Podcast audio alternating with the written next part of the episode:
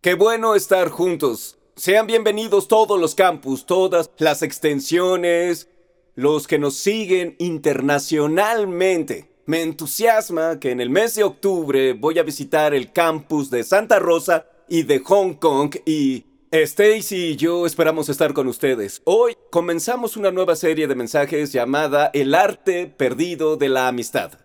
Leí un artículo esta semana escrito por alguien llamado David Brooks era un fascinante artículo porque en el artículo se habla sobre un estudio longitudinal de niños, niños pequeños de 6, 7 u 8 años que nacieron en barrios muy pobres. Tomaron al grupo pequeño de estudiantes o niños y los estudiaron por una década, dos décadas y los pusieron en dos grupos diferentes. Al primero de estos grupos de niños lo pusieron con un grupo de personas de otras o de diferentes clases socioeconómicas. A estos niños pobres los conectaron con personas fuera de su clase socioeconómica y a este grupo, grupo de niños, básicamente los dejaron en el mismo grupo socioeconómico y lo que notaron es que con el curso del tiempo los niños conectados con personas de diferentes puestos en la sociedad comenzaron a salir de la pobreza en la que estaba su familia.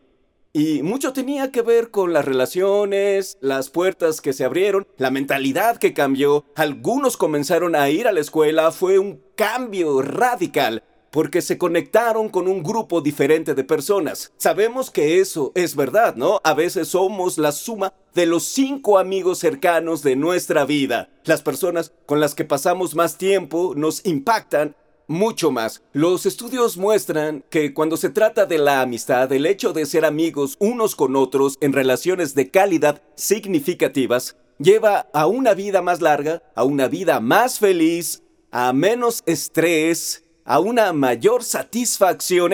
en nuestro interior, en amistad, hay un anhelo por una comunidad, porque al experimentar la vida así, vemos cómo Dios quiso que sea la vida. La vida es mucho mejor si estamos en comunidad. Pero al mismo tiempo, en la otra cara de la moneda, sabemos que la amistad y las relaciones son a veces tan, pero tan, pero tan, tan duras, tan dolorosas, tan difíciles, y a veces en la proximidad de la gente, de la familia o vecinos o personas cercanas hay mucha pena, lucha y quebranto que son inherentes a estas relaciones. Y si vemos el mundo ahora, en realidad vemos una disminución en la calidad de las relaciones. Vemos de hecho más personas ahora solas y aisladas que en cualquier momento de la historia moderna. Es más, otro estudio que observé esta semana muestra que las personas cuando se trata de confidentes o de amigos cercanos de confianza, comparado a otras generaciones, la mitad del total de personas tiene un amigo así. Y en verdad, muchas de las estadísticas dicen que no tenemos a alguien en quien confiemos a un nivel profundo. Eso es problemático. Fuimos creados y diseñados para la amistad. Anhelamos la comunidad, pero a veces es tan difícil y en el fondo del alma hay un dolor, hay un anhelo y en verdad es muy difícil tener amigos. En toda cultura seguimos buscándolos y anhelándolos. En Asia del Sur, en América del Sur, en todos nuestros campus, en Berlín, en Europa, en todos los lugares, por todo el mundo, hay un sentir de que somos hechos para la comunidad y lo queremos, pero es difícil. Y la razón por la que no lo olvidamos, esto es importante, la razón por la que no lo olvidamos es porque la amistad es de Dios. Está inherentemente dentro del ADN como humanos. Cuando un bebé nace, el primer lugar al que mira el bebé es al rostro de la madre. Hay un anhelo en nuestro interior por conexión. Es de Dios y está en su diseño para nuestras vidas que estemos en comunidad. En Génesis capítulo 2, Dios creó a la humanidad y probablemente leyeron este versículo cientos de veces en los sermones, ya lo han oído, tal vez. Pero aún es muy, muy importante porque cuando Dios creó a la humanidad y terminó de hacer toda la creación, recién había creado a Adán y miró a Adán y dijo, no es bueno que el hombre esté solo. Creo que debería haber un amén en este punto de los hombres. No es bueno. Quizá una esposa diría, no es bueno que el hombre esté solo porque causan problemas. No es bueno que el hombre esté solo. Haré una ayuda ideal para él. Así que Dios nos diseñó desde el principio para la amistad. Pero en nuestro mundo caído y en el quebranto de las relaciones hay tanta pena y la amistad es tan difícil y en nuestra cultura ahora es mucho más difícil. Es como si pensaras en la semana pasada y piensas cuántas veces estuviste con personas con las que se suponía debías conectar, pero tu vista se fue a un aparato. O piensas en las personas que te rodean, que parece que en su vida las relaciones son increíbles y postean fotos en línea, todos en su familia visten ropa del mismo color y todos los niños sonríen, pero tus hijos pelean antes de que tomes una foto. Nunca pasó en mi familia, pero seguro sí en la tuya. Y miras y piensas algo, no, no, no está bien, no se supone que sea así. Y lo que quiero decirte a lo largo de toda esta serie es que Dios nos creó para la amistad. La amistad o las relaciones no son solo inherentes al diseño como humanos, sino que muestra quién es Dios. Dios existió como Dios trino por toda la eternidad, Padre, Hijo y Espíritu Santo. Ellos tres han estado en este gran baile de amistad y comunidad por toda la eternidad. Y su anhelo, el anhelo de Dios, es llevarnos a este tipo de amistad. Así que lo que quiero hacer hoy es empezar a ver el modelo de amistad. Cuando Jesús vino, Él fue el perfecto y verdadero amigo. Él fue el amigo y modelo de amistad, de una forma en que todos pudiéramos ver el ejemplo. Quiero que veamos cómo Jesús intencionalmente hacía amistad con la gente, de forma que quizá nos aliente con un modelo al cual mirar, porque si soy honesto, es difícil cuando se trata de modelos, porque hay personas a las que veo con amistades y tal vez tienen muchos amigos, y hay otras a las que veo que no tienen ningún amigo. Es difícil encontrar un modelo. Jesús es el perfecto modelo de la amistad. Quiero comenzar viendo cómo Juan describe a Jesús. Dice, entonces la palabra Jesús se hizo hombre y vino a vivir entre nosotros. Estaba lleno de amor inagotable y fidelidad, y hemos visto su gloria, la gloria del único Hijo del Padre. Así que cuando Jesús vino, vino en la plenitud de la gloria del Padre, asumió forma humana. El Padre envió al Hijo a la tierra y Dios se volvió uno más. Dios quiso ser parte de la historia y quiso ser parte de la historia, no para formar una religión. Jesús quiso ser parte de la historia para invitarnos a una comunidad con el Dios Trino, una amistad fuerte. En el centro de la venida de Jesús a la tierra estaba la amistad. Era para que conozcamos y experimentemos su corazón. Jesús, al final de su ministerio, es visto con un grupo de gente conocidos como sus discípulos y los miraba luego de enseñarles como, como maestro o rabí. Al final de su ministerio, les dijo a sus doce discípulos, les dijo, yo no los llamo esclavos porque el amo no confía sus asuntos a los esclavos. Ustedes ahora son mis amigos. ¿Te imaginas cómo habría sido eso?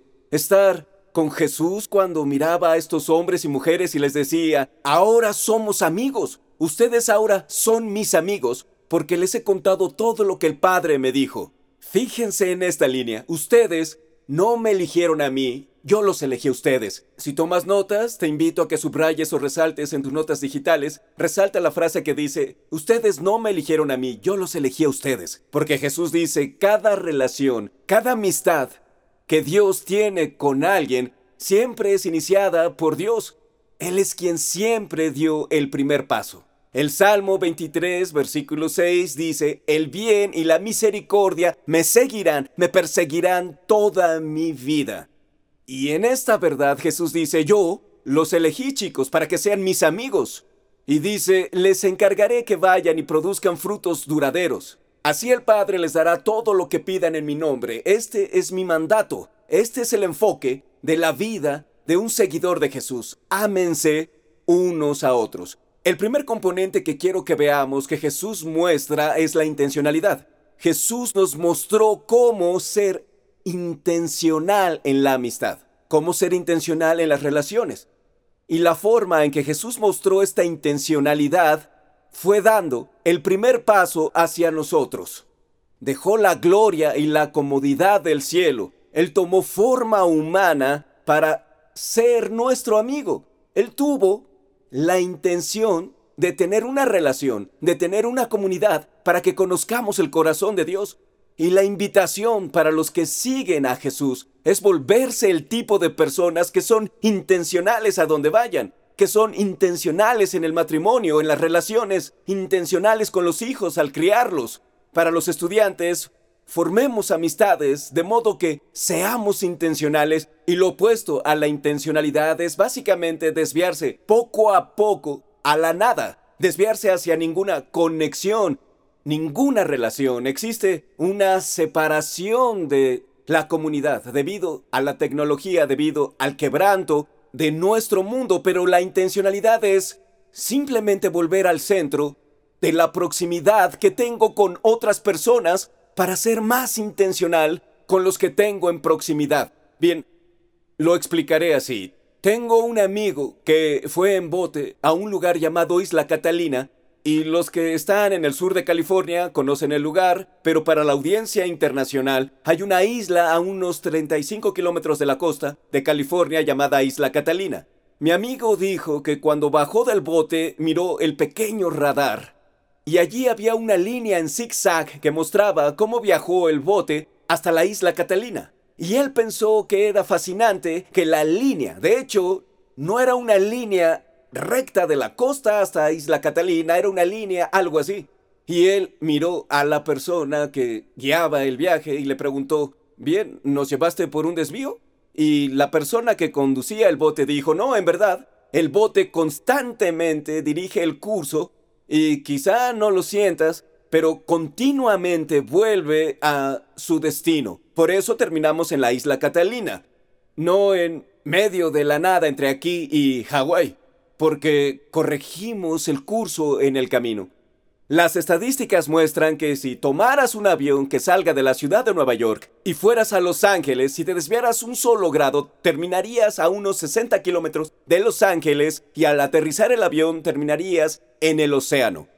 Un grado hace una gran diferencia. Y la intencionalidad no es más en la comunidad que las relaciones que tengo y que son más intencionales. La forma en la que visualizo y la forma en que viene a mi mente es cuando estoy conduciendo por la ruta con mis hijos. Es difícil sacar más de una palabra a los hijos adolescentes. Pero soy de los que hacen preguntas y ellos son de los que responden preguntas abiertas con una sola palabra. Es increíble.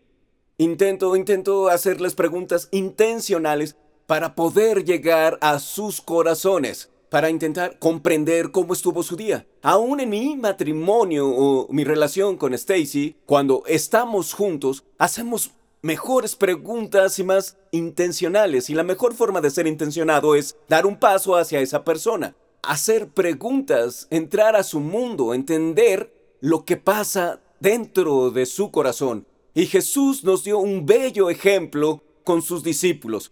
Fue increíblemente intencional al formar una comunidad.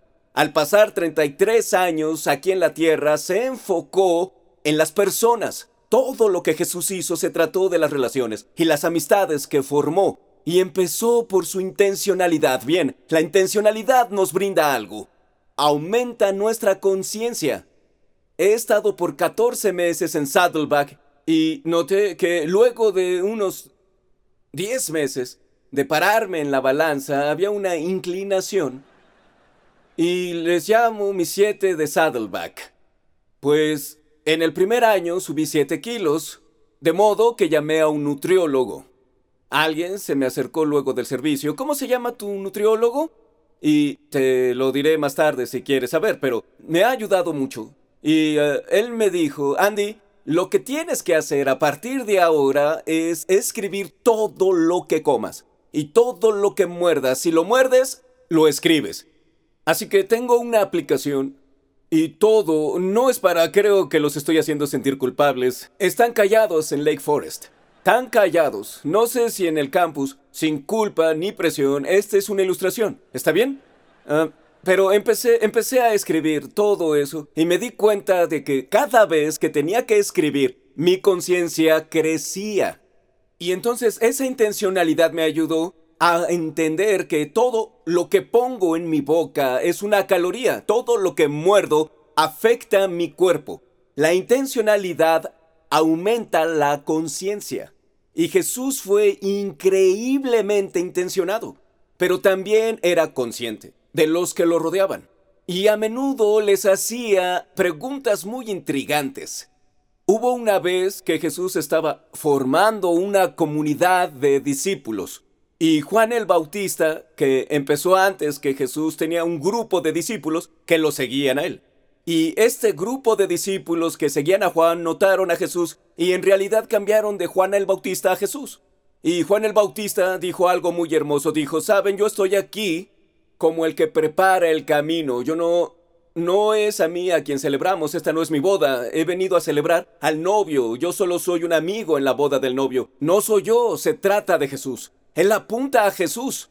Pero cuando los discípulos de Juan empiezan a seguir a Jesús, Jesús hace algo que parece cómico. Ellos se acercan a Jesús y lo empiezan a seguir. Y Jesús los mira y dice, al día siguiente, Juan es Juan capítulo 1. Juan estaba otra vez allí con dos de sus discípulos. Al pasar Jesús, Juan lo miró y declaró, miren, ahí está el Cordero de Dios. Cuando los dos discípulos de Juan lo oyeron, se fueron siguiendo a Jesús. Es como si yo trajera a un pastor invitado a Saddleback y luego de predicar todos se fueran a su iglesia con él. Y eso es lo que pasó con Jesús. Y Juan pensó, ¡qué genial! Se trata de Jesús. Así que empezaron a seguir a Jesús y dice, Jesús miró a su alrededor y vio que ellos lo seguían. ¿Qué quieren? les preguntó. Yo no sé en qué tono lo dijo, me gustaría haber visto su rostro, pero hay algo muy profundo. La pregunta que Jesús les hace es ¿por qué me están siguiendo? ¿Qué están buscando? ¿Qué quieren? Eso les preguntó. Y continúa, ellos contestaron, Rabí, que significa maestro, ¿dónde te hospedas? Vengan y vean, les dijo. Eran las cuatro de la tarde cuando lo acompañaron al lugar donde se hospedaba, y se quedaron el resto del día con él. Jesús estaba ayudando a los discípulos, a estos hombres, a entender lo que había en su interior. Él evaluó su deseo su deseo de seguirlo o tener una amistad con él. Al hablar de hacer amistades, Jesús era un maestro en ser consciente de los deseos. Hacía amistades mediante su conciencia de lo que pasaba en las personas. Podía reconocer eso que la persona estaba buscando. Y lo hizo, explícitamente preguntándoles ¿qué quieres? ¿Cuál es tu deseo? La intencionalidad aumenta mi deseo. Y todos aquí estamos rodeados de personas en proximidad, como cuando voy al supermercado o voy a tomar un café o a mi lugar de trabajo y estoy en proximidad con las personas. Y todos tienen un rango diferente de deseo de comunidad. Algunas personas alrededor quieren ser tus amigos, algunas personas alrededor no quieren ser tus amigos.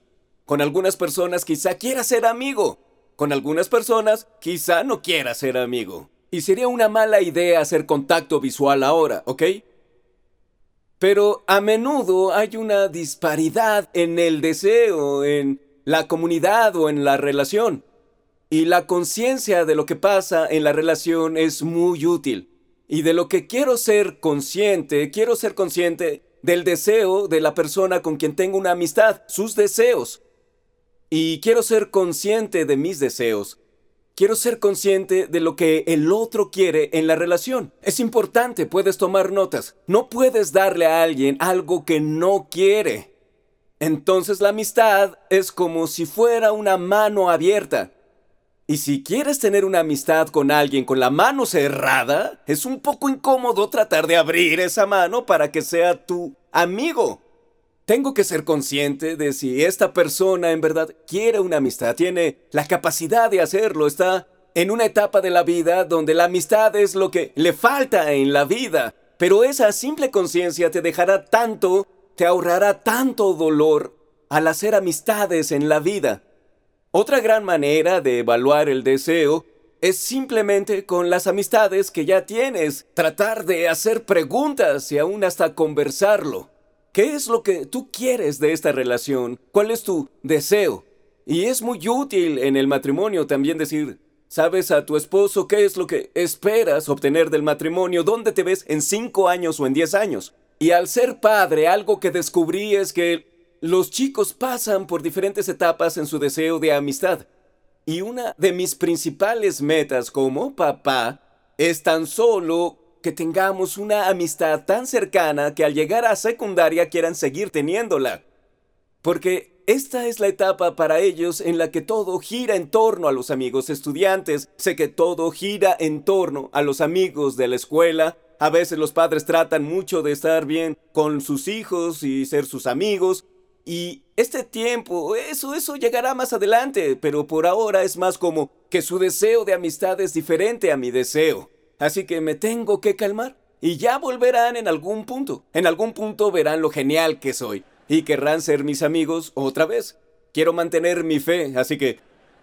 Pero lo que debo hacer es seguir el ejemplo de Jesús de cómo Él evaluó el nivel de deseo de amistad de la gente. Evaluar el deseo de amistad. Y lo que hace esa conciencia es permitirme ser mucho más intencionado en mi manera de hacer amistades. Bien, es importante, quiero que lo escribas en las notas. Una transacción no es igual a una amistad. La comunicación transaccional es diferente a la amistad. Y el problema en cómo vemos la amistad a menudo es que confundimos la transacción y la amistad.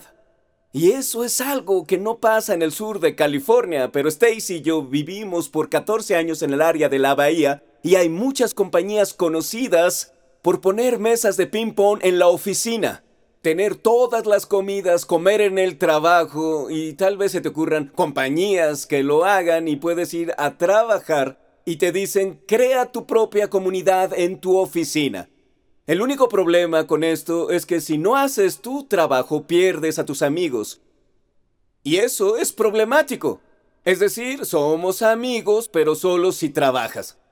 Y algo inherente a esa idea es la confusión entre transacción y amistad. Y no es que no haya transacciones en las amistades o relaciones, pero es muy importante separar o hasta tener un tipo de integridad intelectual en mente sobre las Transacciones. Si necesitas algo de mí, solo di necesito algo de ti, pero no lo disfraces de amistad. Porque lo que pasa es que los dos nos engañamos. Y tal vez una persona está esperando una amistad y la otra persona solo quiere obtener algo de la otra. Así que deja que sea lo que es. Y sé consciente de que si hay momentos donde hago amistades con gente con quien tengo transacciones, pero quiero ser honesto al respecto. Y esta cultura es muy transaccional. Tú me das lo que quiero, yo te doy lo que quieres. Y es interesante cómo ahora la intimidad se confunde. La gente usa aplicaciones para tener un encuentro y, entre comillas, suplir sus necesidades un fin de semana. Y pierden totalmente la realidad de que la intimidad fue diseñada por Dios en el contexto del matrimonio entre un hombre y una mujer, que es una relación de pacto y lo que hace ese pacto es forzar un tipo de compromiso que no es solo una transacción, sino una relación en la que están unidos en las buenas y en las malas sin importar la dificultad. En la enfermedad, en la riqueza, en la pobreza, están en una relación que no es transaccional, es un pacto. Y es muy importante porque este tipo de relaciones nos forman y moldean. Y si mi relación o mi comunidad solo se basa en lo que puedas hacer por mí y en que hagas por mí lo que yo quiero de ti, nunca me formaré a la imagen de Jesús. Jesús formaba relaciones con la gente y se comprometió con nosotros hasta la muerte a morir en la cruz por nuestros pecados. Este es el ejemplo de relación que Jesús nos brinda. Y lo que quiero que hagas es que separes esa transacción de la relación y que entiendas que una relación implica un significativo compromiso. Bien, para poder formar un compromiso empieza donde estás, empieza con las relaciones que tienes. Y no se me ocurre mejor manera de empezar el proceso que estar conectado a un grupo pequeño. Porque lo que pasa en un grupo es que estás en proximidad de personas que dicen quiero esta amistad, una comunidad. Quiero compartir con otras personas, estoy aislado, necesito a alguien que me apoye. Y lo que el equipo está haciendo es trabajar duro, juntando recursos para que podamos todos avanzar juntos en comunidad y en grupos. Y es más, este libro, llamado Redescubriendo el arte perdido de la amistad, el equipo de Saddleback lo escribió en conexión con los mensajes. Y cada semana, al hablar de cada parte de la amistad, el libro avanzará junto con los mensajes y para que puedas participar debes ser parte de un grupo. Y en todos los campus esta semana van a empezar literalmente varias docenas de grupos, unos cientos de grupos. Y quiero animarte, si no estás conectado a la comunidad en un grupo, a que des ese paso esta semana para integrarte a uno. En todos los campus, en el patio, en el centro de contacto, hay recursos y todo lo necesario para conectarte a un grupo. Puedes conseguir el libro en línea y pedirlo si lo encuentras en Amazon, pero no mientras hablo o predico, sino más tarde. Con este libro vamos a caminar juntos en un grupo. Puedes dar el paso de unirte a un grupo. Algunos quizá piensan, me pone un poco nervioso estar en un grupo con gente que no conozco, pero puedes ser anfitrión de tu propio grupo. Solo reúne uno o dos amigos. Si tienes amor por la gente, si puedes abrir tu hogar, invitar un refrigerio y hablar, puedes ser host de un grupo y puedes dar ese paso ahora. Y es parte de la intencionalidad, es parte de dar el paso para conectarse con la comunidad. Hablaré más de eso en un momento, pero lo que pasa cuando soy consciente es que la conciencia en la relación, en lo personal, me ayuda a empezar a aceptar mis limitaciones y voy a explicar lo que quiero decir. Entre más consciente soy de mi entorno y mis relaciones, más puedo aceptar el hecho de que estoy limitado en mi habilidad de hacer amigos, limitado en el número de amigos que puedo tener. De Jesús se podría decir, como es Dios encarnado, que tendría un número ilimitado de amigos al estar aquí. Pero Jesús, cuando Dios vino a nosotros, fue selectivo. Escogió a pocos en quienes invertir su vida. Y esa es la parte con la que quiero terminar. Sé selectivo, pero podría parecer poco amable decir, voy a ser selectivo con mis amistades, pero debido a nuestras limitaciones humanas no podemos tener cientos y cientos de amigos. Un contacto en línea no es lo mismo que un amigo. La amistad es cuando nos deleitamos juntos y Jesús nos mostró diferentes números de personas. De hecho, en Lucas 10, versículo 1, quiero que vean estos versículos conmigo. Dice, después de esto, el Señor, hablando de Jesús, escogió a otros 72 para enviarlos de dos en dos delante de él a todo pueblo y lugar a donde él pensaba ir. Así que Jesús, estando aquí en el planeta, tuvo 72 personas a quienes envió al ministerio, pero además de los 72 detrás de ellos estaba un grupo de 12. Y noten la diferencia, él envió a 72, pero con los 12 fue diferente. Designó a 12, y noten a los 12, designó a 12 para que lo acompañaran y para enviarlos a predicar. Así que los envió, pero convivió con ellos en forma diferente a los 72.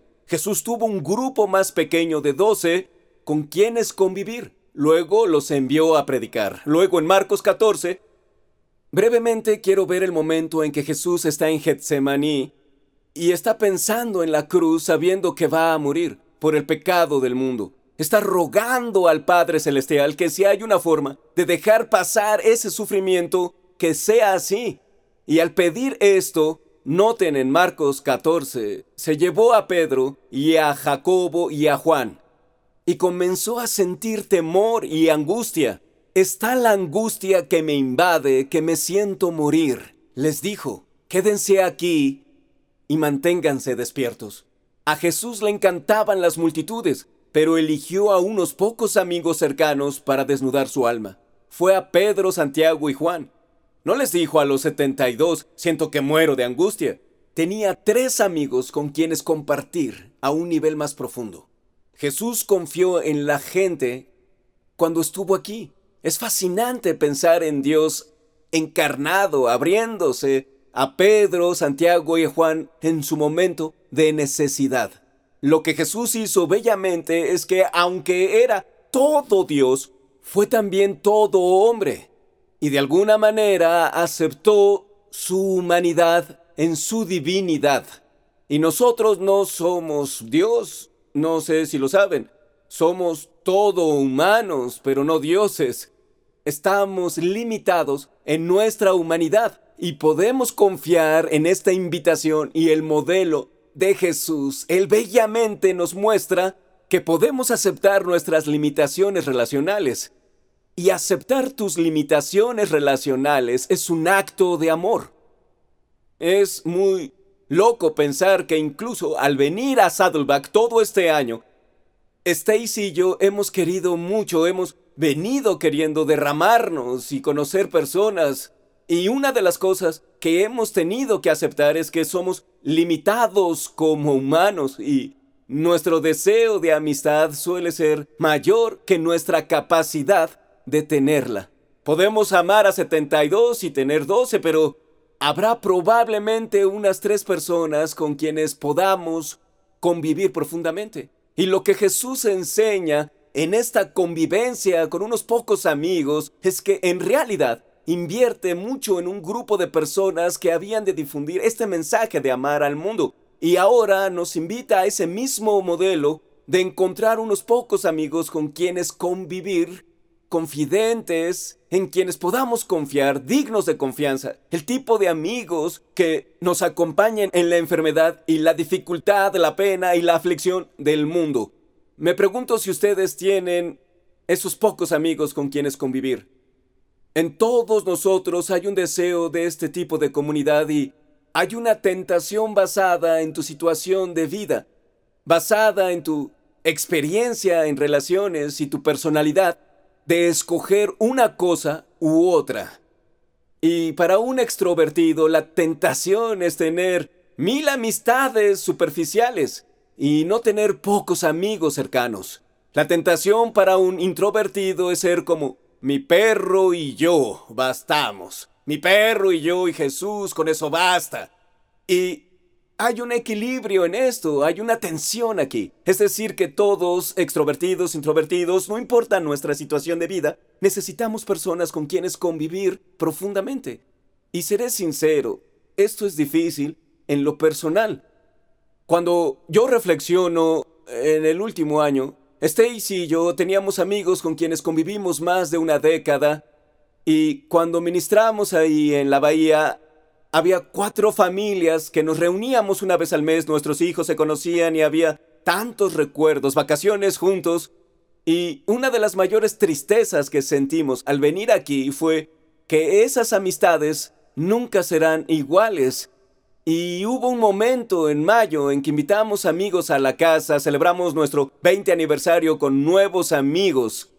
Y había como 50 nuevos amigos ahí reunidos y estaba agradecido. Al final de esa fiesta volteé a ver las caras y pensé, agradezco por estos amigos que hemos conocido en un año. Asombroso. Pero al irnos a dormir, Stacy y yo sentimos algo de tristeza por el hecho de que hubo amistades que estuvieron en nuestra vida más de una década y ahora ya no. Y repito, no es para que alguien se acerque a decirme después, pediré un amigo para usted, pastor un amigo.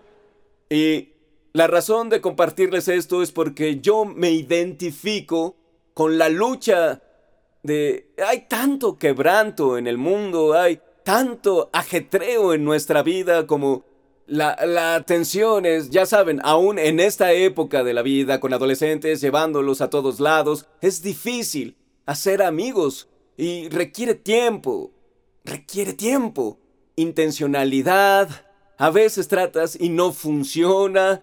Seguro alguno de ustedes entró a un grupo pequeño y era el grupo más raro que hay. Fue como todo mundo era raro. Y está el que entró a un grupo y nadie era raro, solo él. Y entonces todo en... Miren, a veces todo en la vida se siente mucho más difícil de lo que quisiéramos y tratan de hacer amigos y tal vez salen quemados y han perdido un matrimonio o una amistad, aún sus hijos sienten estrés, o quizá en su lugar de trabajo o escuela hay mucho quebranto y solo quiero decirles, sé que es difícil, sé que la amistad es una de las mayores fuentes de aflicción en la experiencia humana.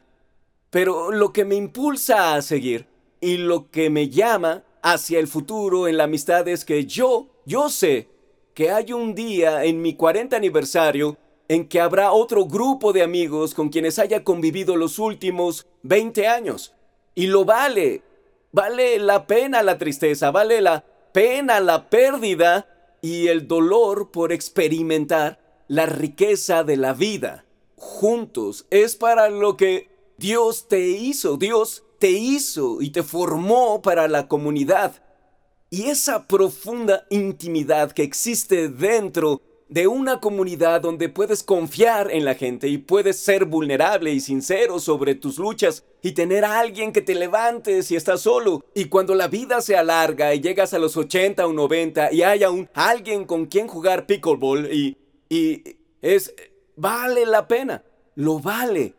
Jesús, el Hijo de Dios, dejó toda la gloria del cielo para ser nuestro amigo. En primera de Juan 4, la persona que se llama a sí misma Juan dice el que Jesús amaba, el discípulo que Jesús amaba, aparentemente más que a cualquier otro. Escribió sobre su experiencia con Jesús y dijo lo siguiente, Queridos, queridos amigos, en todos nuestros campus, queridos amigos.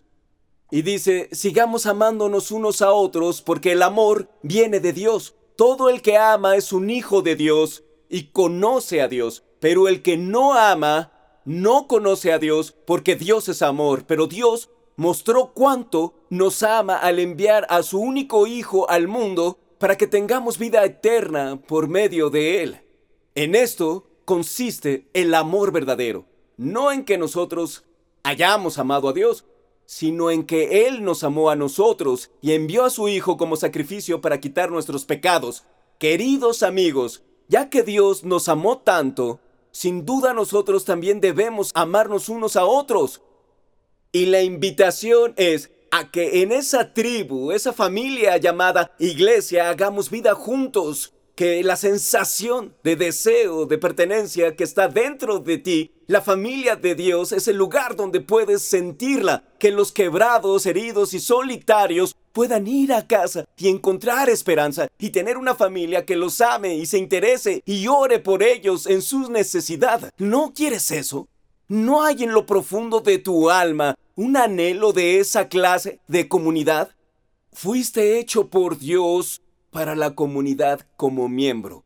Y quiero alentarte en medio del dolor, en medio de la aflicción, la pérdida, el duelo por personas que perdiste y ya no están, y el quebranto a que perseveres, que aguantes y digas, Dios vale la pena. Y miren, la imagen del cielo que tenemos no es ese lugar vacío a donde vamos, solo nosotros y Dios. La imagen del cielo es el lugar donde la comunidad, la perfecta comunidad para la que Dios nos diseñó, existirá por toda la eternidad.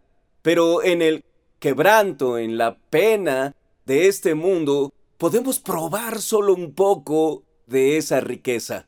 Un anticipo de gloria divina de lo que experimentaremos por toda la eternidad. Y hay momentos en que lo experimentas. Hay momentos en que tomas café desnudando tu alma ante un amigo y ora por ti, o hay momentos en que estás con un niño y lo ves a los ojos y piensas, esto es profundo, estás con tu esposa o en un grupo pequeño, en oración unos por otros, fuiste formado para pertenecer, fuiste formado para ser parte de una familia y nunca estarás realmente satisfecho hasta que vengas a casa para ser parte de la familia, la familia de Dios. Así que no hay nada más que hacer el día de hoy. Quiero invitarlos a dar este paso de entrar a un grupo pequeño, porque hay algo que pasa en círculos que no pasa en filas. Hay algo que pasa en un grupo pequeño o comunidad de personas juntas que no va a pasar en un servicio. Nos encantan los servicios en Saddleback, nos encanta cantar y los mensajes, por lo menos a mí, y nos encanta estar juntos, en grandes grupos, pero es en un grupo pequeño, comprometidos con los demás, que experimentamos la intimidad, de los cambios que Dios quiere que tengamos y la riqueza de la comunidad para la que Dios nos diseñó. Oremos, Padre, gracias, porque nos diseñaste para ser parte de una familia. Y Dios, sé que hay personas que vinieron a escuchar este mensaje en todos nuestros campus, condujeron un auto sin compañía y están muy solos ahora. Y Dios están junto a algunos de sus mejores futuros amigos. Te pido que hoy sea un día de valor, que alguien se ponga de pie y diga, no, no quiero vivir solo más tiempo, necesito familia, necesito amigos, el reconocimiento sincero de que necesitamos apoyo. Y Dios te pido que nos ayudes a ser la representación de la clase de comunidad que es una aprobada del cielo. Jesús dijiste que oremos, dijiste, venga tu reino a la tierra como en el cielo. Y Dios te pido que tu reino venga a la iglesia Saddleback, que tus ojos se posen en patios y haya abrazos y las personas se sienten juntas, que esa riqueza de la comunidad, que es tan diferente en la familia de Dios, la experimentemos, que aún los hijos no alcanzados vuelvan a casa, que sientan ese ejemplo de la clase de comunidad que experimentaremos, que tengamos valor para ponernos en comunidad, para entrar a un grupo pequeño. Hoy, Dios, gracias por hacernos familia. Gracias por ser el eterno Dios que ha existido en esta eterna comunidad. Y ahora nos invitas como hijos e hijas a ella. En nombre de Jesús pedimos. Amén. Amén.